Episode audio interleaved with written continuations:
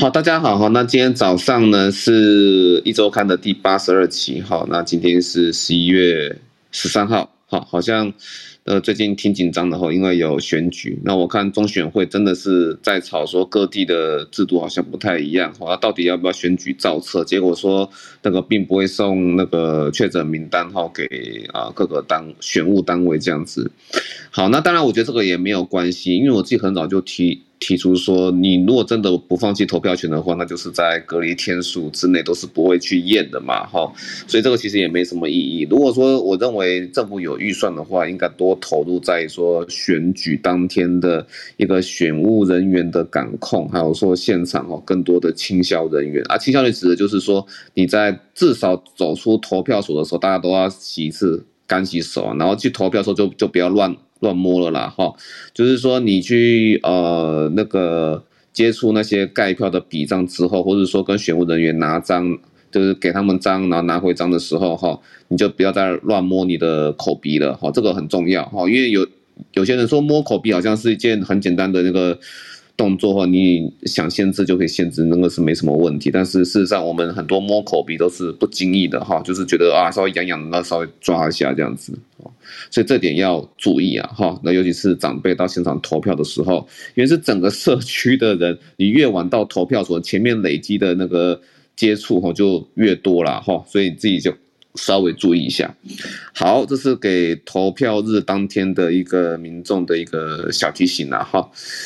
那我觉得这一次我们就是比较从长计议啦，哈，因为其实我觉得现在探讨那些那个新冠病毒哈，他们的一个急性症状都没有什么太大的意义哈，因为现在重症率的确是下降了哈，然后我们从各国还有说台湾本身的状况来看的话，的确就是你每经历过一波感染，那你在经历下一波感染的时候哈，它就会随着病毒的变异依序递减，好像新加坡它 SBB 哈盛行了嘛哈，超过百分之五十是主流株没有错。好，但是呢，它也没有超过 BA 点五，然后呢，每个国家哈，那 BA 点五的最高峰都是 BA 点二或 BA 点一的一半而已，哈，所以我觉得在 Omicron，只要后续都是 Omicron 的话，那应该对我们社区影响都会依序递减。但是啊，今天这一篇呢，我觉得意义比较大，哈，大在哪里呢？就是说，我们普遍感染是事实嘛，不管你是经历哪一波，好，那但是我们在新冠追踪门诊的时候，哈，都会。有呃听到就是说有些人没办法挂进来，哈，或者说有些人轻忽了，根本就没有来挂诊，哈，那有些人也会常在门诊问说，哎，我医生。我现在那个业绩都退步，我真的是生活很受干扰哎，然后或者我呼吸啊，或者运动啊，都已经是大受影响了哈。那到底什么时候才会好啊？每个医师讲的讲的其实都不一样哦，因为这个都没有什么太大的依据。我们就 WHO 说啊，大概一点五年到两年会会好啊。WHO 讲还蛮敢讲的哈，因为那个是在去年二零二一年哦，那那个大家实验都还没有追踪完的时候啊，居然讲出这样的数字来。不过现在终于有。数字了，哈，那这篇研究讲就是一年。好，那我们今天来讲今天的的大纲哈，今天是第八十二期哈，那我们今天会稍微讲一下长新冠后遗症哈，那有一篇法国刊登在美国呃医学期刊和加码哈，他说。那个辛苦追踪出来，可以有依据的告诉你，完整追踪之后，大部分的人呐、啊，九成呐、啊，哈，都是一年之内康复。那另外，Lawrence 呢会讲一篇 NEJM 哈，那我们会一起来探讨说，诶，那脑雾哈大概有哪一些机制哈？其实之前很早就讲讲过了，大概是小神小神经胶细胞的机制。那 Lawrence 会讲一下 biomark 好，那生物标记。如何去做辨识，还有说它药物如何降低它的那个发病的机会哈？那这这个可能之前有一些专家也有讲过别篇研相关的研究，像很多研究的结果都会交加互叠啦哈。然后还有说南极哈，诶好像有实验室爆发的情况，所以有兴趣去南极的朋友可能要注意一下哈。还有 Kitty 会稍微讲一下欧洲哦，可能会夹带一些流感的一个状况啦哈。好，那。在此之前呢，哈，因为大家也都知道说我是第一线在那个呃新冠专责病房待过嘛，哈，那大概想了解里面的一个状况。可是哈，现在就是呃至少我在市立联合医院所看到的，然后或者说整个在台北市看到，都还是设有专责病房。目前就是因为还没有降级法定传染病嘛，哈，所以我们都是然后要设立专责病房去做一个集中管理。其实就某种意义上，哈，算严格啦，哈，因为我们是现在外面都很放松嘛，尽情消费嘛，哈，但是院内哈，它这种管理其实还是算是比较严格的哈，因为有集中管理，不会像流感这样哈。A 流虽然也是法定传染病，但是事实上管理就是这个在散落在各个病房，然后用各个病房的最高规格去单一去做管理，就是可能今天是两床的健保床，可是住进一个 A 流的病人后，我们可能这这个两人床的房间就让给他了啦，哈，然后去做一个最集中的管理，大家进去就是戴一个 N95 口罩，那事实上也不会也不会穿兔宝宝装了哈，我们过去对流感的病人是这样子嘛。好，那但是现现在的话，我们其实对新冠还是说一个呃蛮集中的一个管理哈。那我稍微回顾一下，因为我有我有在我们的团队里面哈，稍微问了一下各国的新冠专责病房的状况哈，我稍微呃报告一下。好，那在美国的话哈，嗯呃。其他那个像是西雅图哈，美国西雅图哈就已经关闭 COVID floor 哈，那那 COVID 的楼层的意思，然后与其他隔离的病人同等对待，分布于各科室哈。那那之前那个呃新加坡李冠毅医师哈，他是说新加坡最近已经取消了，你看到 SBB 都起来，结果他们是取消了那 COVID 的那个专责病房哈。好，然后呃。就是哦，Lawrence 啊，Lawrence 也有提啊，就是说啊，如果有明显的 surge，明显的那个感染浪潮又起来的话，那就是在临时转换成专责病房。也就是说，现在如果没什么事的话，就是没有专责病房这样的一个事情了哈。那英国目前也都是一般的 isolation 啊，哈，就是一般的那个隔离啊，就跟美国西雅图差不多。好，然后呢，欧洲这边还有一点啊，哈，法国，法国这边没有呃设置特殊专责病房。好，目前只呼吁民众因感染 COVID-19，好，那出现呼吸困难的问题，需要吸氧治疗的话，可以在家，或是到比较重度就到医院，然后大概是这样子。看来也是一个病房的管理，然后，然后，然后呢，就是那个病房目前也是很紧，应该是综合传染、综合呼吸道传染病的关系，然后，那只有 ICU 的部分病床会留给 COVID-19 重症病哦，所以是 ICU 的规格啦，哈，好。大概了解了，而且现在那个哦，Kitty 有稍微给了一个消息然后现在就是有 Combine COVID and Flu Test Kit，好，那就是说现在应该是有 ABC routine 的，这个其实二零二年都就在讲了啦，哈，就是那个您，我觉得实在是不应该是只有新冠的病才是病，之前石富元教授有来这边讲过，哈，那其他的病也是病啊，哈。所以我认为说，你有呼吸道问题的话，你只验 COVID 啊，COVID 的啊阴性没，你就当做是没有事哈，就再继续观察，这个不对哈，我觉得是应该是连流感都一起来来验啊，这样子啊哈，大概是这样。好，那我们就今天开始哈，我这边的主题呢，再进到 Lawrence 这边来哈。哎，对不起啊，我的 r o n d o w n 又跑掉了，好，打开一下。刚是讲哈，那各国的专责病房，还有说检验的一个状况啊，好，其实就是大部分的大部分的国家哈，COVID 病这时候都裁撤掉。那我们可能还要再看一段时间了哈。如果这一段那个感染哈，那大概也是呃还好的话，医疗量能没有提升的话，好，那就是指挥中心公布的三个指标嘛。那其实也许专责病房哦，那在配合着。呃，降级的可能，好，那一起看看该怎么样另外处理吧。好，那就那我就先讲到这边。那今天开始进入主题哈。啊，对，主题我要把那个 pin link 给弄上去，稍等啦。pin link，给都，大家去看那个 Medium 哈。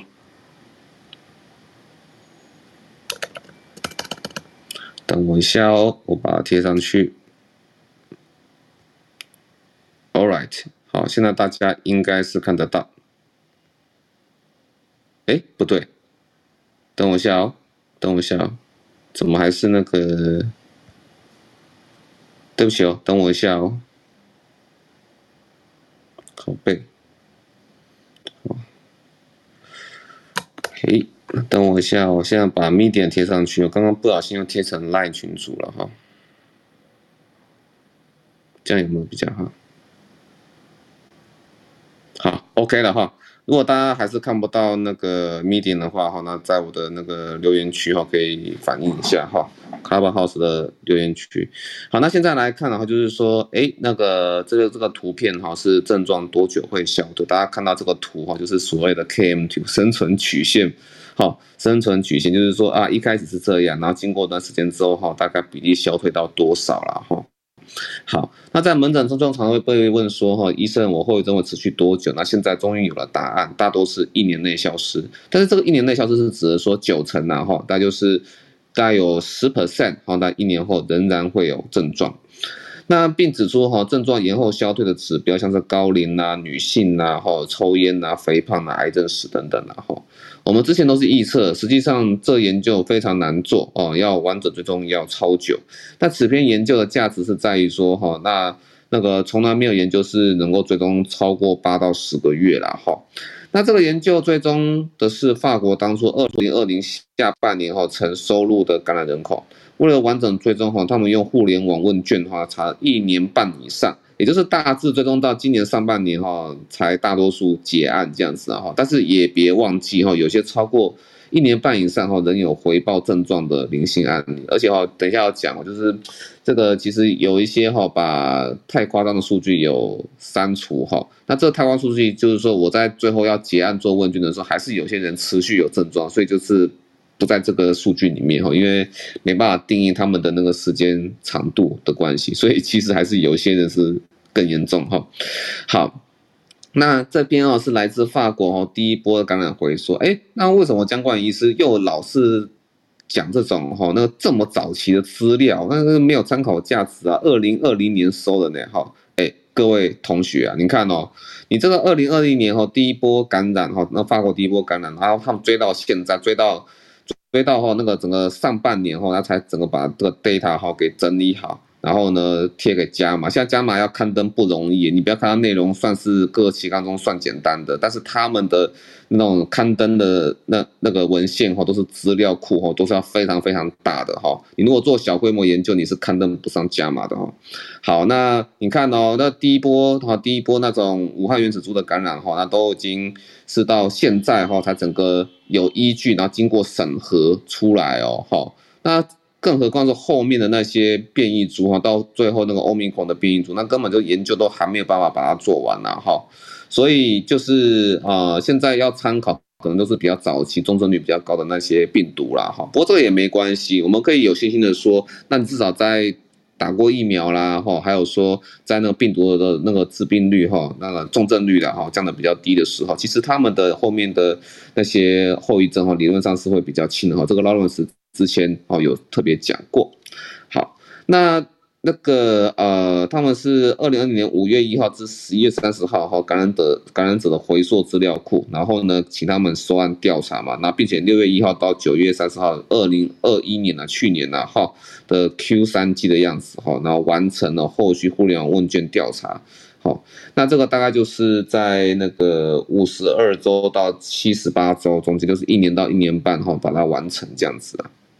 好，那总共有有效的然后有他原本是收入五千多个，但是有些人可能超过这个时间点都还是有症状，所以就只好被删去哈。那剩下就是三千九百七十二名哈，大概是接近四千名啊。那血清有证实感染者接受调查，那其中呢大概有八百六十一名哦，那大概算起来是三十二点五 percent 好，那反映急性期后有出现了定义上哈两个月以上至少一种持续症状，那这个数字呢，你看到三十二点五 percent 哈，跟过去在阿法猪的时候哈，英国牛津大学与早期变异株提的数据哈相去不远了，其实是差大家都差不多哈，那大概是三成四成。的时候，子弹里面有三成三成四成的确诊者哈，在急性期痊愈之后呢，会有一些后遗症的一个状况。但重点来了哈，那现在就是到底多久了哈？就是多久才会缓解？那随访一年之后哈，症状完全缓解的个体哦，估计有八十九点九 percent，就就是九成了哈。好，那最常见的症持续症状呢，像是呼吸困难哈，二十六点五 percent。好，那关节痛二十六点九 percent 哈，那嗅觉丧失或听力障碍是二十七点零 percent，那。这个部分，他我不知道为什么他把嗅觉丧失、他听力障碍把它放在一起，这好像是感觉是在讲周边感官神经把它混在一起的感觉。可是事实上，那个在早期的时候是比较多嗅觉丧失，但是随着变异株后面的变异后，然后嗅觉丧失慢慢就没有。那一度听过说到后后面变异株和 Delta 开始好像有听力障碍的样子，然后那 Omicron 又更是出来。好，那所以我觉得把这个两个合在一起记有一点怪怪的，不过大家就是当做参考一下哈。然后那个虚弱哈，那就是全身就是觉得 more 辣，好，那大概占了二十点六 percent 哦，都是二开头，所以比例也不少哈，大概就是五分之一到四分之一的一个范围。然后注意力哈，注意力不集中了哈，那二十二点三 percent。那记忆力减退呢，大概占了四十 percent，哎，有点多呢，哈。然后睡眠障碍是三十六点六 percent。那这个发现其实跟我们那个新冠追踪门诊看到其实也差不多了，哈。那就是我之前分享过的嘛，国中女生哈来到我们门诊，她被她自己给吓到了，哈。啊那个功课成绩退步，那上课在老师在讲什么，她都没办法听，哈。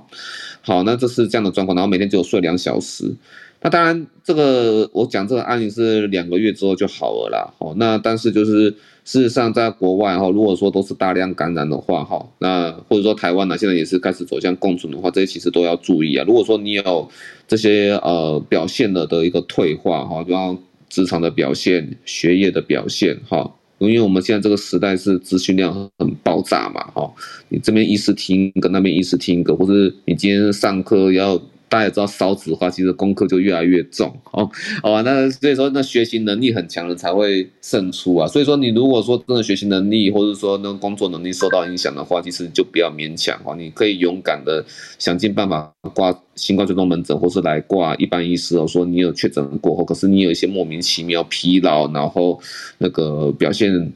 跟以往不一样的一个状况哈，那我觉得那个可以提醒医师啊，看是不是有一个那个 post COVID 的哈，可能有新冠后遗症的一个情况，不一定要到长新冠哈，因为要看你的病程持续的时间，然后符合定义了哈。但是我觉得后遗症哈，还是一个大家要注意的一个呃状况这样子，因为在日本是把它当作是自灾，我觉得这个态度是对的哈。那持续的递减比例哈，那那个这个递减比可能是大家比较关心。好啊，那你说一年之后就缓解，那到底这一年间或超过一年之后，大家那个呃缓解的那个速度缓降的速度是怎么样子哈？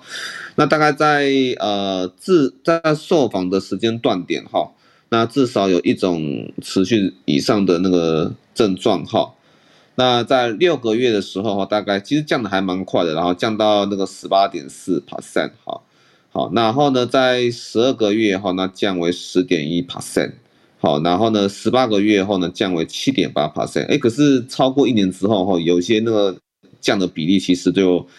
降的比例哈，其实就没有那么的呃呃没有那么的快了哈，你看到前面那个六月、十二月其实降的比例是算是快的哈。那其实到那一年半的时候，一年到一年半，其实这样的速度就没有说很理想，只有差我试算看，只有差二点三帕帕森而已哈，这有一点少哈，所以说有些症状比较严重的人哦，可能就要，或者说症状比较杂的人，可能就要稍微注意一下了哈。好，那症状较严重之后，那比例随着时间递减程度好是如何呢？好。啊、就是急性感染后，急性感染后一周出现五种以上症状者，大概占了三十三点六 percent。那急性感染后两个月递减了哈，至二点八 percent。然后一周后，一周后当然会有一些比较严重的后遗症，因为我有分享过嘛哈，新冠专责病房出院之后，那些出院准备很重要的啦哈，一般有些独居老人出院第一天就死在家里哈，因为他的。呼吸功能其实不好，那可能需要安排好带氧气出来。不过那个时候也没办法，因为那时候是大家都乱掉哈，然后注重翻床率的一个关系啦哈。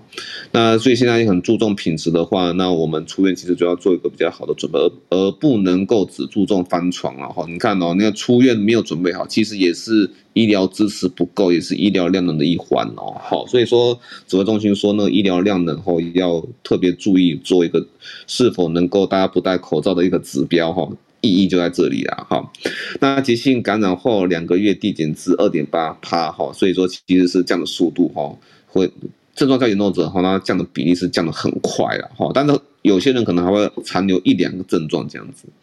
那每一种症状的消退时间各有不同哈。那那个呃，大概是百分之，但你要虚弱的话哈，在一年虚虚弱的就应该，我刚才我应该怎怎么讲？这一年之后哈，会明显消退的各个症状的比例，我这样讲好了，一年之后哈，会消退的各个症状的比例。那第一个就是呃虚弱 weakness 哈，那九十七点五 percent 就接近百分之百了啦哈。如果你是虚弱，其实一年之后你就啊那个回到过去哈生龙活虎的时代哈，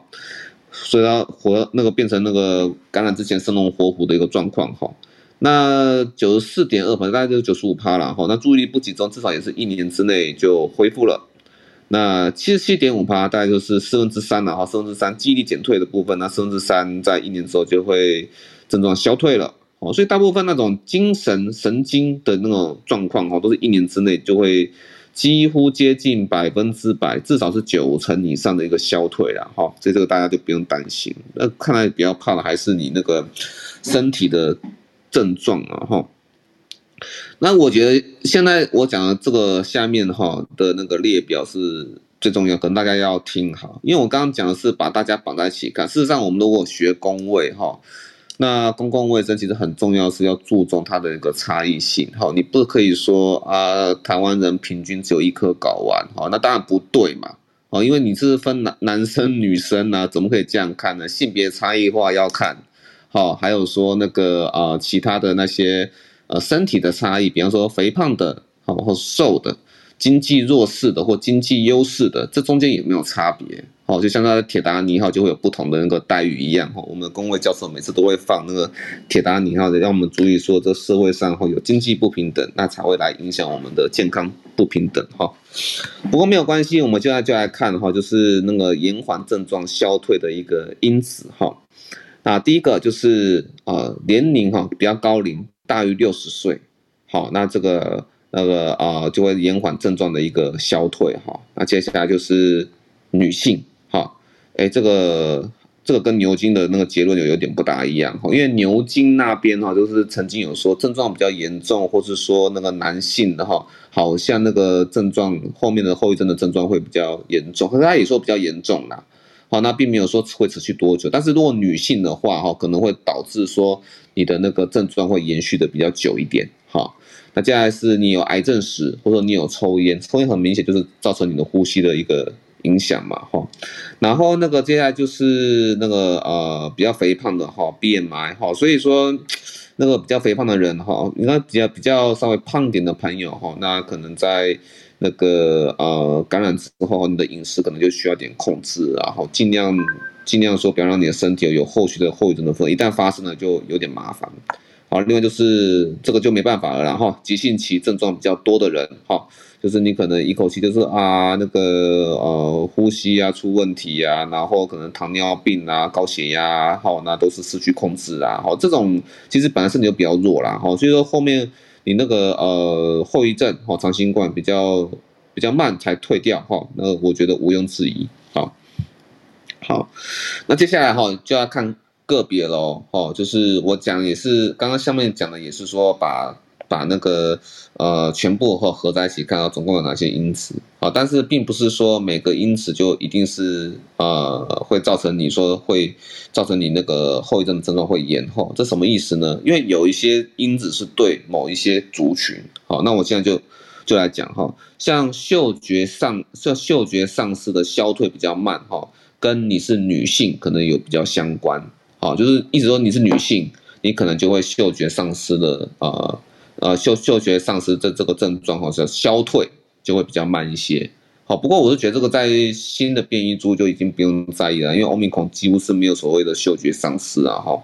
好，那在那个虚弱哈，这个大家都可能比较关注哈，虚弱哈跟哪些因素哈会比较相关？虚弱什么时候才会消退？然后都都说一一年嘛，可是。一年也很久啊，哈，好，我我希望半年就退啊，哈，所以说那些那那些让我哈几乎快要一年的时候才才给我消，而而不是说几个月就消消退，那影响因素有有有哪些啦，哈，那像是高龄，哈，女性，啊。或者说你有身心症哈，焦虑、忧郁病。其实如果说你有一些精神疾疾病的话哈，精神疾病的精神上比较脆弱的朋友，其实你的免疫力是可能会受到影响哈。这个其实你在精神科病房你会感受得出来哈。好，所以说你如果说有焦虑、忧郁的话，你真的要定期吃药，这个很重要啦哈，不要常常发作哈，说造成上造成你人际的困扰哈。那同时也是造成你自己的免疫力变得越来越差哈。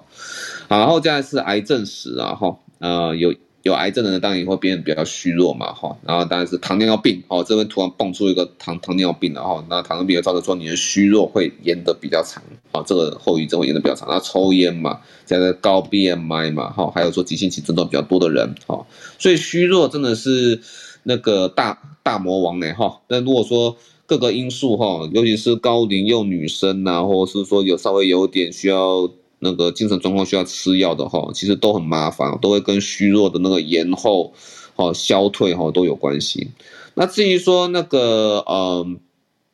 哦注意力哈或注意力哈或那个啊，应该是说这个应该是文字翻译出了点问问题，没没关系哈。那我就说那个注意力哈，注意力或是记忆力的那个简单，那精神神经的一个情况了哈。那消退比较慢，哎还不错哈，仅仅与你的年龄有关系，跟你是女性，跟你是否肥胖，跟你是否有抽烟、有癌症、其他慢性病，好，一点关系都没有，好，仅与年龄有关，哎，这个还蛮特别的哈，意思就是说，其实如果是年轻人，可能你那些脑雾哈一下就退了，可是如果你是老年人的话哈，很抱歉，你可能会隔很久哈，哦，隔一段时间，你隔差不多算接近一年了吧，你才会退这样子哈。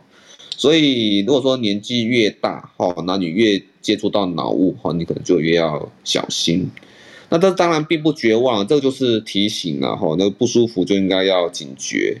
好，那等一下，Lance 也会讲说，NEJM 哈，那十一月十一号刊载的就是有一些抗脑雾的药物，哈，那减少那个小神经标小神经胶细胞的一个上游的一个伤害啊，哈，等一下来听听看是怎么一回事。那最后呢，这篇作者哈，这边法国的专家提醒哈，那大家觉得说啊，酒神会消一年后消退，那那不就好了吗？很好啊，这正面表述啊，哈，但是哈，大家要知道说哈，那几乎每个人都会被感染嘛，哦，这我我就现在讲这句话，大家可以接受了吧？哈，那但是哈，那在具有高累积发病率的大流行背景之下。那这位作者他认为，哈，仍然是一个公共卫生问题，因为大家都会有机会啊，大家都会有机会。那里面的不管是过去致病率比较高，造成感染者的三成或四成会有长新冠，然后百分之啊百分之十的人一年之后还会有症状，好，或者是说现在是那个重症率比较低，但是大家最后仍然会感染，每个人都会感染到的一个状况，好，所以。公共卫生还是要稍微注意一下这一块的议题了哈，我自己个人是这样认为的哈，因为我所审定的一本书叫做《长新冠自救手册》啊，这个可不是什么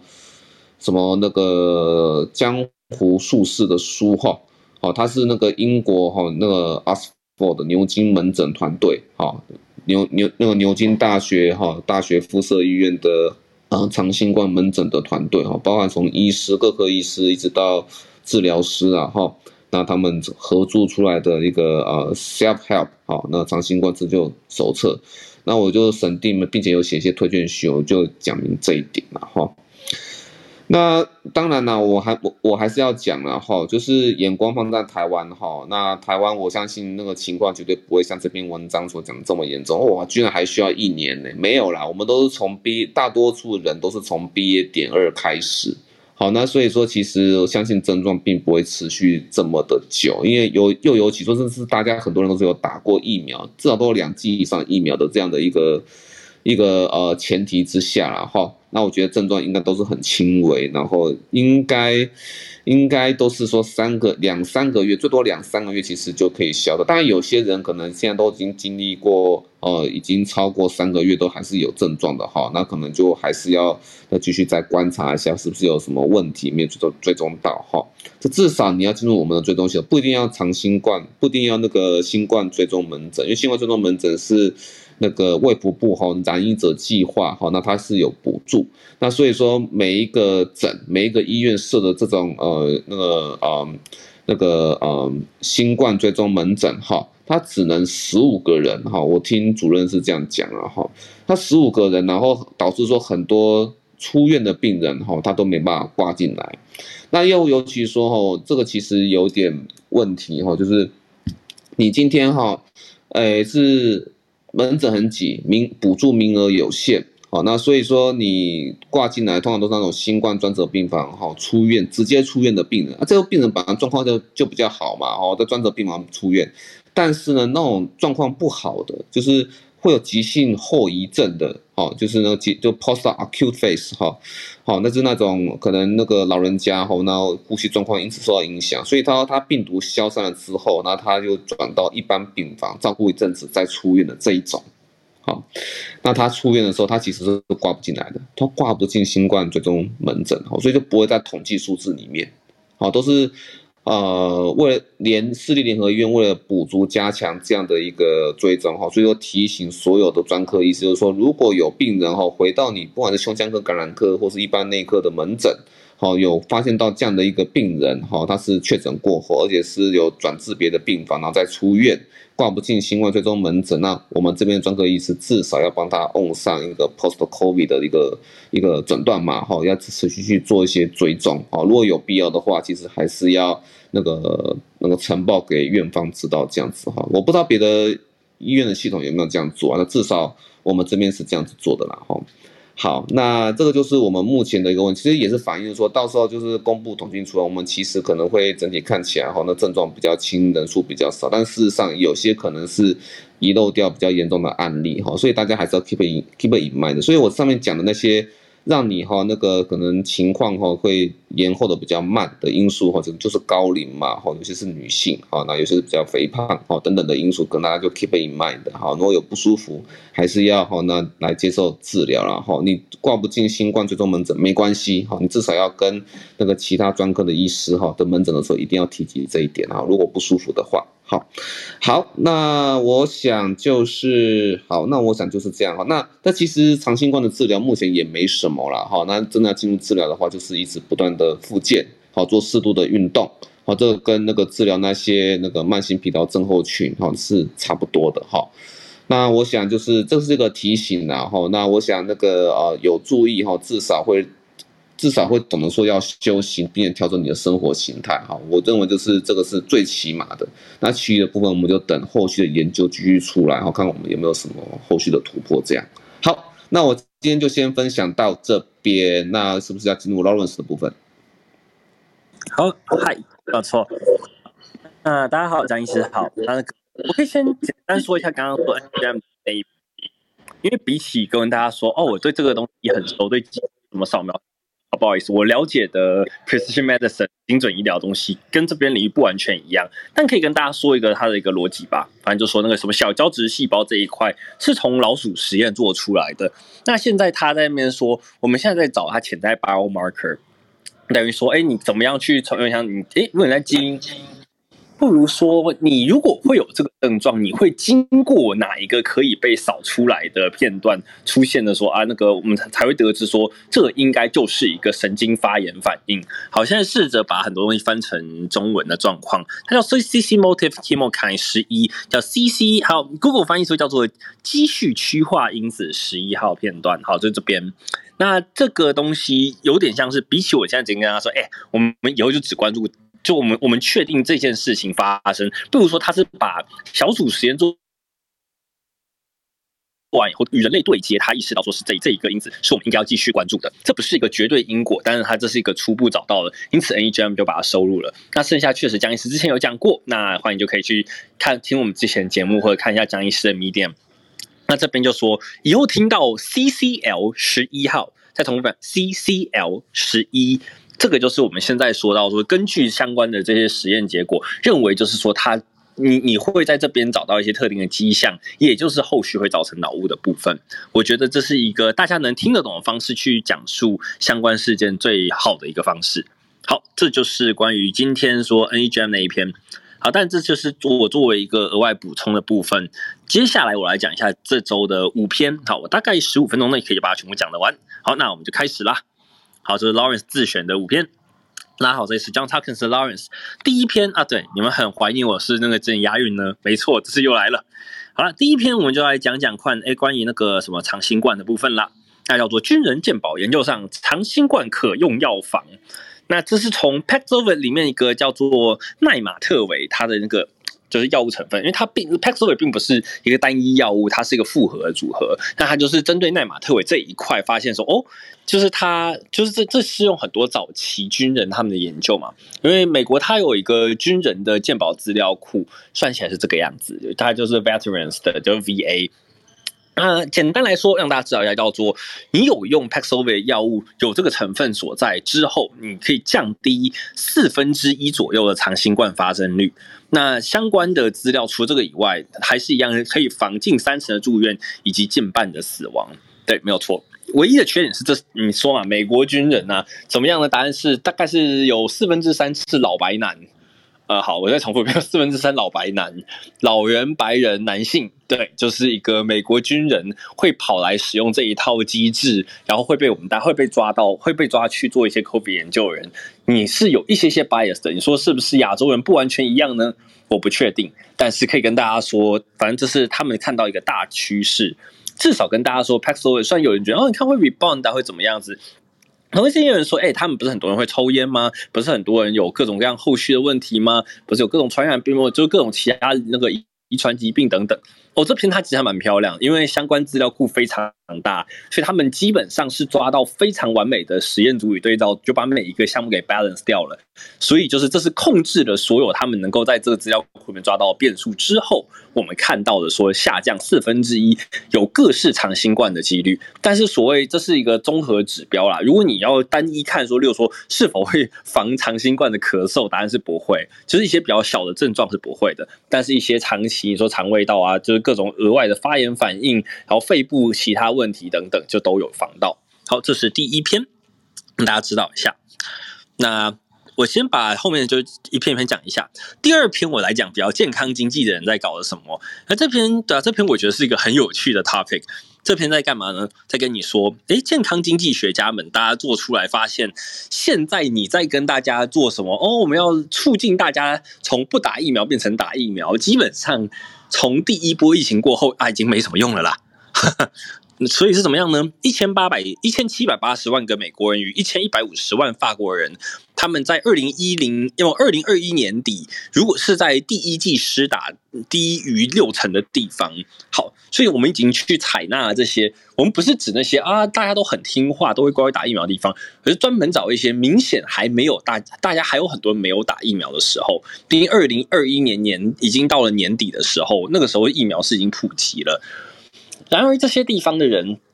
他们用不同的模型去看，有专家直接去告诉你说这很有用哦。第二组他们是有那个。就是 peer effect，就是 social account、social media 上面告诉你打疫苗很有用，拿科学数据出来说疫苗有用，朋友之间说疫苗有用，结论就是他们就是兴致冲冲的去拿了好多好多好多的相关 data，结论就是无论以上哪一种做哪一种做法，在二零二一年年底过后，二零二二年基本上你说什么话不打的就是不打了，所以就像是哎，请问一下一周刊，我们去跟他们这些人讲话有用吗？哎，对，当然是我们他也不会，就叫做。自从二零二一年底这些疫苗已经自由以后，我们现在说什么打打者恒打，不打者恒不打，这是健康经济学家看到一个情况。好，虽然听起来有点小难过吧，就代表说有些人你现在现在这一刻做什么已经都没有什么作用了。但是我们就知道一下，至少不要说啊，为什么没有用？我们还在尽心尽力投入大笔的金钱，这就是没有必要。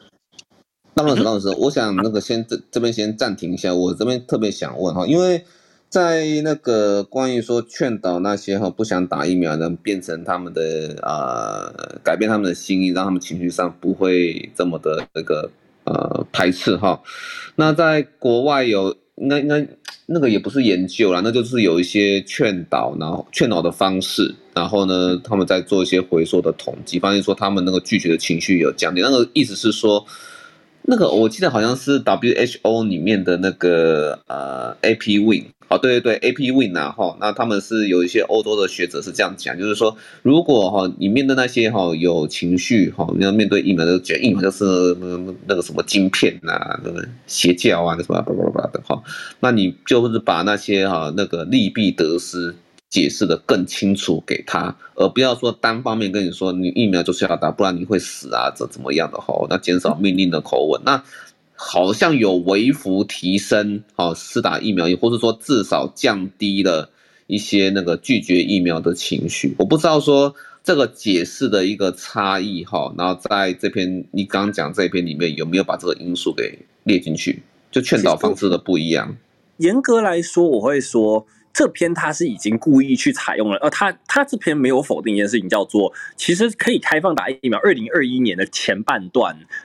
以上所有做的都是有用的。我们刚刚说的这几件事情都是有用的。他是说，有点像是，嗯，经过各种劝导，经过各种各样的那个好心劝说、科学证据、专家建议、朋友推荐，就一律一一步一步上来以后。当你这件这些事情做了将近四分之三年，做了三季了以后，我是说三个季节，做了三季以后，嗯，后续就没有什么帮助了。所以就有点像，而而且它这个有点像是是以几千万，就上千万人的资料去重复观察。所以今天如果我们说，哦，我们是针对小族群去非常精确的控制，请问有没有效果呢？可能会吧。我会说，我也我也没有办法有把握，毕竟这是一个拿足够数据去重复推敲，然后看那个趋势变化。之所以说它没有显著的影响，是指甚至有些州你认真劝导它还更少人打，有些州你不劝导它更多人打，所以才会说它是不显著的一个结果，也才会说其实基本上到了那一刻以后，不打者很不打。对，这不是指你打从一开始就没用，我是指你硬撑了三季，甚至你说你已经劝了一年，或者是就是兼 是什么，是兼柔并施嘛，已经一年以后，那我们看到是这之后大家就塑形了。我是要讲的是这篇应该比较像是这个概念。嗯哼，OK，有，嗯，好，就这样子。那蒋医师，我继续讲下一篇喽。OK，OK，OK，OK，OK，OK。来，那接下来这个比较好玩啊。其实我这个本来没有想把它放标题，但是上来就是讲吧。那叫做，哎，各位，那个你们知不知道现在全球哪里有明显旅行禁令呢？答案是南极洲哦。嗯，好，刚刚我听江医师说有最近有计划去南极旅游的人，我心想是还真的是有点少。好，但是有点开玩笑的口吻，但是这是这为什么呢？因为南极它这重点是它的特定研究站，其实主要是研究人员，他是在那个 McMurdo 研究站，嗯，就是不幸的有人把 COVID 也就是漂洋过海带过来了，因此我们看到的结果就是哇，那个南极看起来爆发了研究站的群聚感染，因此就出现了南极南极的研究站表示我们在我们有暂时采取两个礼拜的旅行禁令。好吧，不过这件事还蛮好笑的，但就各位也会在问说啊，所以为什么你在南极传的比较开呢？基本上就是你研究人员他们确实是群聚的状态，然后第二就是大家也都知道嘛，那个你打打完疫苗一段时间以后，你抗体可能也会掉。那更那也有人会问一个很好笑的东西，叫做你会不会被其他动物传染？对，COVID 目前一样会在动物身上看到，但是我们还没看到 COVID 从动物传回人身上。这毕竟不是 H3 流感，因为你呃流感是会被海豹传染的。对，那这 COVID 不会，所以现在不是其他原因，就是人带来的。只是我当做一个花边，结果上了标题，那我就跟大家讲一下啦，就当做一个有趣的小新闻，叫做“南极有旅游禁令喽”，惊讶吧？啊，最后两篇来跟大家讲加码的东西。对，刚刚那刚刚那个 title 叫做什么？叫做“南极疫情大爆冷，下两周旅游禁令”。好，那下一下一篇我要讲的标题叫做。疫情期间疯电脑，日增五成于儿少。这篇就是在讲哦，对啊，我们也说过，因为之前各种各样美国的封城，因为美国是很明确有某一段时间不算严格封城，但是有相关说，哎，你晚上不准出去啊，你非医护人员你你就是不得出门等等，然后就说大家在那个远距上课。那这件事情我等下要讲两块，一个是大家怎么多用了电脑，最后一块则是饮食失调的问题。封电的话，就根据两万九千零一百一什么两二九零一七名隔离时期十二岁以上未满十八岁的儿少资料，他们有有大约四十六篇研究，采用就是以二零二零二零二零年第一季就是过后的资料，就是看去追踪。哎，你的那个电脑使用时间不止电脑啊，其实所谓叫做 screen time，你的手机时间、电脑时间等等。因为基本上刚封城的时候，一定父母会管一下，所以哎，这个数据一开始是没有怎么变的。但是封久了之后，你连爸妈自己都在 Zoom meeting 的时候，基本上就越来越放任小孩了。于是他们的使用这些 screen time 上升了百分之五十二，也就相当于大约四十八呃八十四分钟。就是四十六篇研究里面只有两篇说相对不显著，或是甚至降低了使用时间，剩下的有的是跟你说它其实上升可能一天可以高达三个小时，对。但是这些东西全部把它加总，并且进行一些要素分析，把它那个粘合在一起，做个 meta analysis 巨量资料分析，得到的结论大约就是说，诶，孩子们他们用电脑的时间大约上升了上升了五十 percent，就是原本的一点五倍。所以就说你看他们减少了社交，然后他们在电脑。时间又变多了，所以视为一个警讯。那这些都是我们事后去观测的。然后这是第四篇。那讲完电脑，在最后讲也是青少年遇到问题，叫做封城到饮食失调，青年困境在吹哨。大家也都记得吧？我们其实已经讲过几次，我也说哦，我们我很想要重多重视一下关于各种各样的青少年。呃，我们记得吧？他们在封城期间，什么自杀率上升啊，有儿少各种各样的问题无法解决。而如今我们现在看到下一个问题是，哎，他们有严重的那个 eating disorders 饮食失调的症状。那这个他这。篇文章对，也是 JAMA 上面发的。简单来说，他说封城之后，每个月大概出现症状的人将增加百分之七点二，然后直到二零二一年的四月到达巅峰，接下来不是就大家慢慢就解封程度越来越越高嘛？直到二零二一年的七月，基本上就是大解封，烧口罩，对，然后在那之后，大家慢慢出来才开始反降，大约一个月三点六 percent。但是我们来说说看，跟疫情期开始前比较，住院他住院他那个最高的时期是接近于因啊，我先说，因为饮食失调症，有的是暴食，有的是厌食，它最高是翻倍，就是将近那个就是疫情前的都两倍，那现在还是比疫情前多百分之五十。就是去门诊的人数也是最高时期翻倍，现在多大概百分之七十五，而非医疗求助则是最高时期比门诊前多七成，就是指非医疗行为，可能是各种饮食计划啊，需要去特别减重咨询啊等等这些资料，你看到是比疫情前多七成，而如今它这个则是慢慢的恢复原状，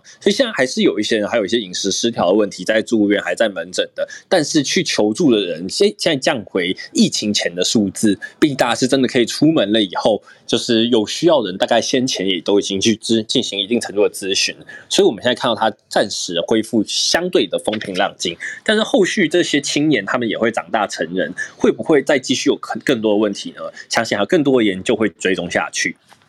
好，那是今天讲的这几篇，那就等一下就大家很快 recap 一遍，就是我讲了一下关于小鼠到 biomarker 我们可以去注意的那一块。军人健保我们看到，虽然它是一个有一点点 bias 的资料，但是就是告诉我们说 Paxlovid 有一些用途哦，它可以防长新冠。然后再来就是说现现在这个阶段再劝打疫苗，其实相对已经没有什么用了。有点像是要的话，请在一开始要快、要精确、要讲究科学、要有社群效果、要在朋友之间传开。而然后再来就是南极疫情大爆冷，这对，如果有人真的要去南极做研究的话，你要记得下两周他们现在是暂时领域有一个禁令的。那再来是疫情期间青儿少他们日增五成的使用电脑时间，以及疫情期间最高基本上门诊与住院都翻倍的儿少饮食失调问题，现在其实还是比当时的标准值高一些，但是我们还是值得慢慢去追踪。好，这是 Lawrence 今天分享的五篇加上一个补充。好，这医师有什么问题吗？好的，感谢 Lawrence 哈。那其实这些下来都不会太意外。不过什么样的人会去南极做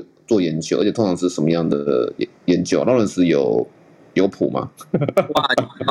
嗯，我知道有一些是生态的，然后我知道有一些关于观察地地磁相关的。但是不好意思，我经济学家，我真的对这个东西了解的有限。哦、呃，因为我每次都看那个恐怖片，然后好像是有个东西叫叫什么 The Thing 嘛，哈。就是南极，然后发现外星生命体，我看到都是这样的一个研究人员，然后在南极那边遭遭殃这样。对，好，都哦，原来是生态研究会在那边做了哈，那这样子合合理啦。有也有天文，有是有天文，毕竟它的地磁磁场这些东西都不一样嘛。哦、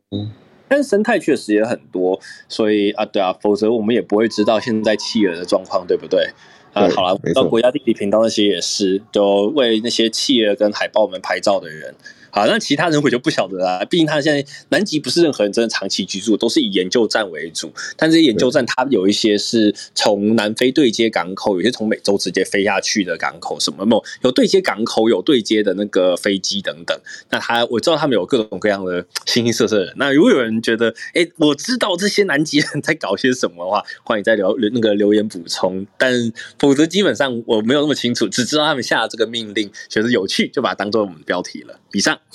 OK，感谢 Lawrence 为我们提供这些健康经济，还有一些 NEJM 的一些长新冠研究的一个消息了哈。那我们就来看，其实大家都不要慌啊哈，因为长新冠我刚刚在留言里面里面讲了哈，不管是什么样的一个结果或解读，它都一定是很早期的研究哦，因为你要追，你看就像这一篇被认为说有价值，而且还在那个。那个 News Medical 把它报报道出来哈，哎，这么这么早期根本就没有参考价值吧？但是它就它就是唯一目前能够追踪超过十个月以上，而且跟你讲说是一年可以恢复的这一种，那其实都代表都追踪了一点五年以上哈。你看到它七十八周之后都还一一年半哦，七十八周之后都还有一些那个比例哈，可以画在生存曲线上，这已经超过两两年了啦。好，老老实说，所以说。到现在前阵子才结案，然后呢，把它刊登在 NEJM 上通过审查哈，而且通过审查就不是说我们常常念那些预印本了。你我们我们现在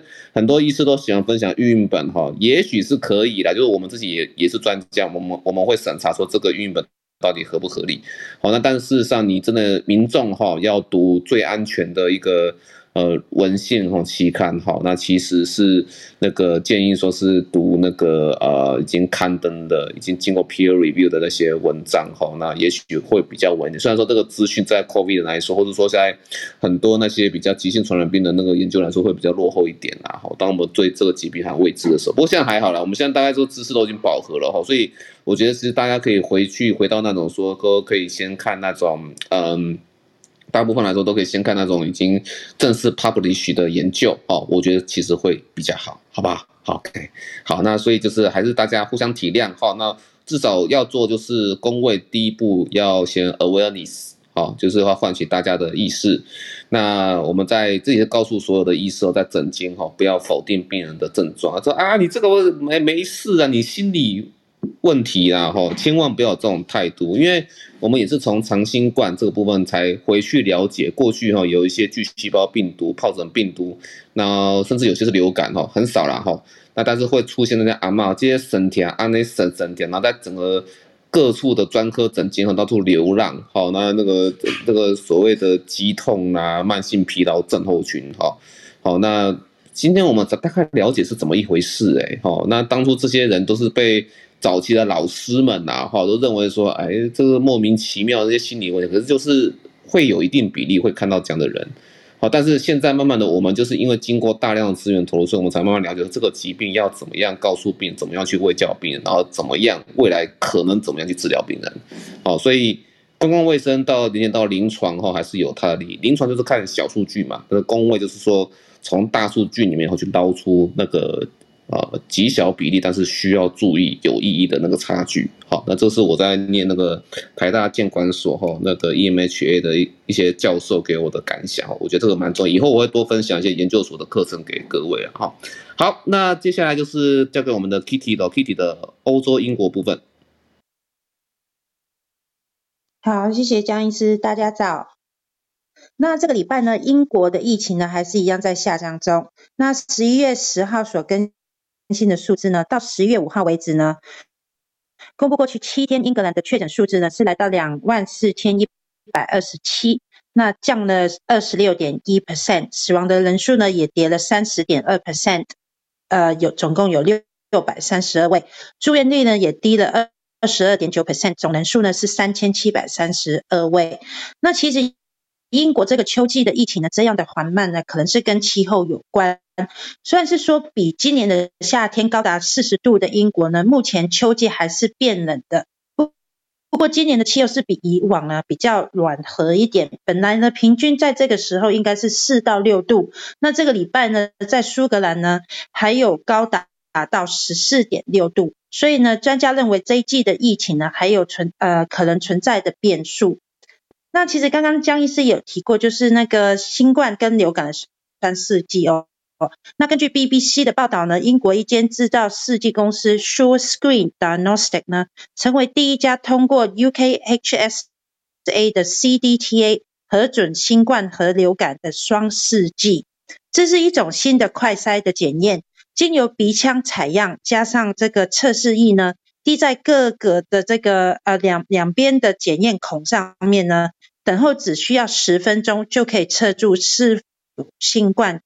确诊或者是流感的 A 型或者 B 型，那报道也说呢，这家公司其实已经呢提供这类的试剂给海外的医院还有护理院试用过了，那也通过英国伦敦该省 St Thomas 的医院也试验过了。那其实两周前江医师有跟大家讨论过，这个冬季可能会受到新冠、流感、RSV 三种的威胁。英国呢发现。现在新冠盛行的时候呢，可能因为有社交的距离、戴口罩、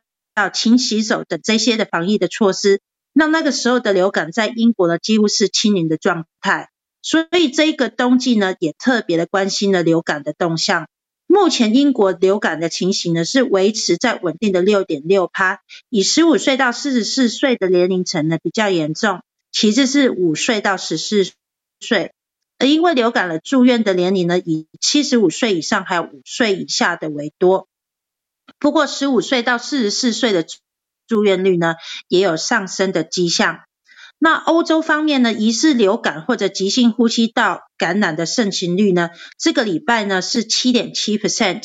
病毒的散播的密度情形，还有感染的人数呢，以德国、苏格兰、哈萨克、马耳他、葡萄牙这些的。国家还有地区为高，甚至有些已经达到呃 epidemic，就是流行病的十 percent 的临界点了。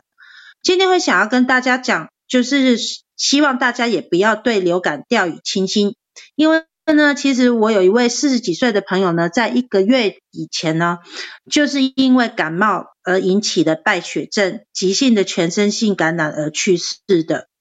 好，讲完了流感。这个礼拜呢，我想要延续呢上周跟大家分享英国公立医院轮候时间 waiting time 的情况。那不晓得是不是 Independent Sage 有听到我们在讨论？这个礼拜他们也是声讨了 waiting time 的这一个一些数据。那大家都知道呢，疫情刚爆发的时候呢，造成了不少的医疗的崩溃。经过这两年半的疫情的关系呢，英国目前疫情看似暂暂缓。在与共病毒共存的生活之下呢，医疗的系统又是如何呢？那这个礼拜有一些数据可以跟大家分享的。目前大约有七百多万的人呢在等候医治。公布的数据呢是显示，英格兰在九月的时候呢，每八个人就有一个人在等候医治，当中有五点七 percent，就是大约四十几万的人呢是已经等候超过一年，这些所谓非紧急的医治。而等候诊断的人数呢，也有一百五十几万。至于像癌症这类比较迫切的病患者呢，上个礼拜跟壹周刊的听众们有简单分享，在英国的癌症病人看诊诊断的治疗是以两周三十一天还有六十二天的流程来为规范。数据呢显示，目前有二十五 percent 以上的病人呢是等候超过二十两个礼拜。去看癌症的专科医师，那大约有四十个 percent 的癌症病人呢，是等候超出两个月的时间才可以开始得到治疗。那 Independent Sage 呢，这个礼拜除了呃探讨了呃这些等候呃诊断医治的病人之外呢，也有报道救护车反应时间的情况。那以第一级是危急到第四级是非紧急来分类的话呢，第三级跟第四级的等候时间呢，目前是已经是超过三小时甚至四小时，而最危急的呢，我们英国是以七分钟的反应时间为标标准的话呢，数据显示一般现在都要等到十分钟左右，呃，才会有救护车来。那第二紧急的病人呢是以十九分来为标准，现在的等候时间呢也要超过一个小时才有救护车才会到达。就算救护车到了医院，有三十个 percent 的人呢是等候超过四个小时才能够住院，甚至有八点六个 percent 的人呢是等候超过十二个小时才出院的。那最后呢，这个礼拜呢，Independent Independent SAGE 的专家呢也提到说，目前英国因为病而停工超出四个礼拜的人数呢，就是我们所谓的 long-term sickness 呢，已经有五百万的人口了。那比起在那个疫情之前呢，已经是高出两倍以上。那专家就分析，这些都是疫情带来的种种的医疗、工卫、经济等的冲击。那就是是因为呃疫情呢，让英国的医疗呢更加的紧绷，更加的崩溃。所以呢，跟大家补充一个，呃，这个礼拜英国的最大护理师工会。呃，所发布的一个消息，就是 Royal College of Nursing 呢，他们经过表决之后呢，将会连下其呃，就是连同三十万名的成员呢，发动工会一百零六年以来第一次的全国大罢工。好，那以上就是我这个礼拜要跟大家分享的，谢谢。哇塞，那这个很惊人呢，都已经说是那个急诊等待。延后了，或者说癌症病人治疗可能就有点塞车，听起来是这样嘛？哈，那个那个英国的那个候候诊的一个问题啊，结果偏偏这个时候就因为可能对医疗人员待遇不好，反而引起更大的罢罢工嘛，是吗？嗯，对，没错，因为疫情带来的冲击，其实有。有很多之前已经因为英国的呃 NHS 其实还蛮低薪的，然后又缺工的情况，然后有很多人离职潮，所以其实嗯，